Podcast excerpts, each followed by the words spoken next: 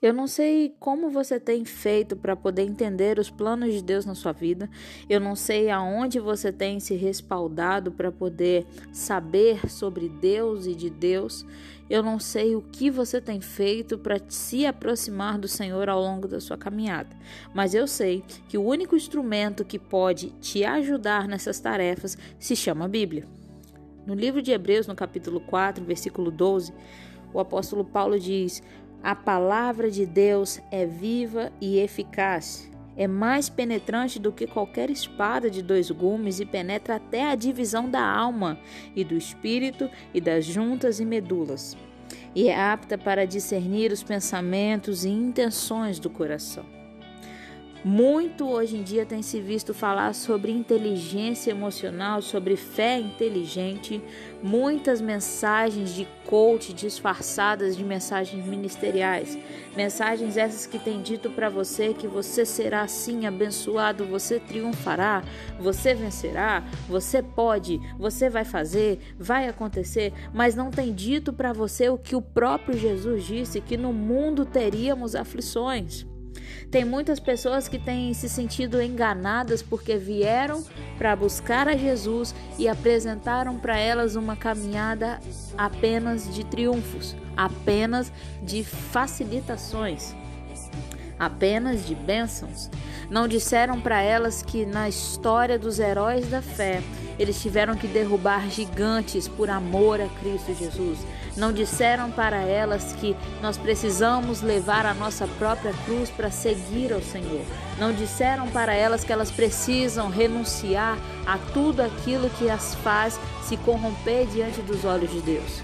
Não disseram a elas que elas precisam expor os seus pecados diante do Senhor para alcançar a libertação e o perdão de Deus.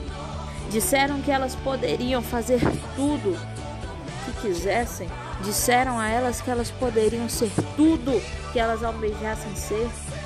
Disseram que poderiam pedir qualquer coisa, mas não disseram que é necessário humilhar-se a si mesmo e se colocar abaixo da potente mão do Senhor. Não disseram a elas que quanto mais os nossos ouvidos estão próximos da boca de Deus e a nossa boca mais próxima do ouvido dele, mais nós seremos fortalecidos na nossa caminhada.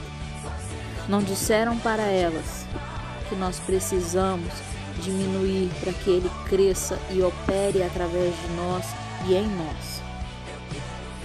Então, em nome de Jesus, anule tudo aquilo que se opõe ao Evangelho genuíno de Cristo Jesus, o Evangelho de renúncia, o Evangelho de luta, o Evangelho de fé. Comece a sua caminhada com o Senhor em particular. Faça como a palavra diz em Mateus.